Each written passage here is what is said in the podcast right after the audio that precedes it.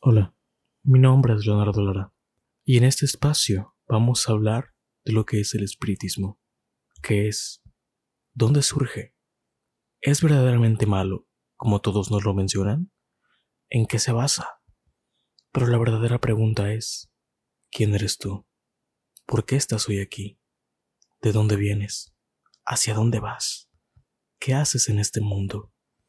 Este es un proyecto que acaba de arrancar un podcast para conocerte a ti mismo. Esa es la cuestión.